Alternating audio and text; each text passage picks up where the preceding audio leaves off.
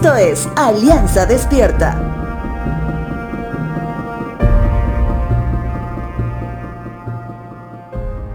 Desde que somos pequeños, nos es muy difícil el aprender a compartir las cosas. Más aún cuando en casa llega el segundo hermano, ¿verdad? La palabra mío es algo que prácticamente nos sale de manera natural. Palabra que es alentada por algunos padres o incentivada a desechar. Ahora, la pregunta es, ¿es tan malo pensar primero en mí que en los demás? Hay mucha gente que afirma que ha vivido muchos años de sus vidas enfocándose en los demás y que ya es hora de que viva para sí misma.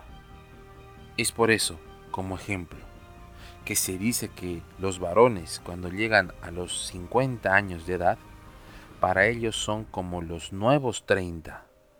Llegan a casa con un nuevo corte de pelo, una chamarra de cuero y hasta tal vez una motocicleta.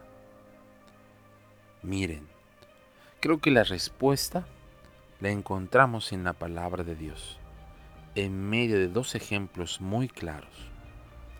Uno es cuando Jesús era bautizado. Una voz de los cielos decía, este es mi Hijo amado, en quien tengo complacencia. Mateo 3:17. Y el segundo ejemplo es cuando Adán conoce a Eva.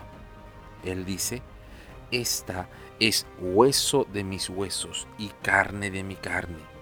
Ella será llamada mujer porque fue tomada del hombre. Génesis 2.23. En estos versos bíblicos está la esencia para encontrar el equilibrio. Hay mucha gente que piensa que primero es esa persona, después sigue siendo esa persona y por último sigue siendo esa persona. Encontrarás en las calles gente que vulnera las filas de atención para su propia conveniencia. Verás que nadie te da paso en la calle para cruzarla caminando, precisamente porque muchos consideran que lo que ellos buscan conseguir en ese momento es más importante que de los demás. En ambos ejemplos, vemos un uso correcto del sentido de propiedad. Mateo 3:17 y Génesis 2:23.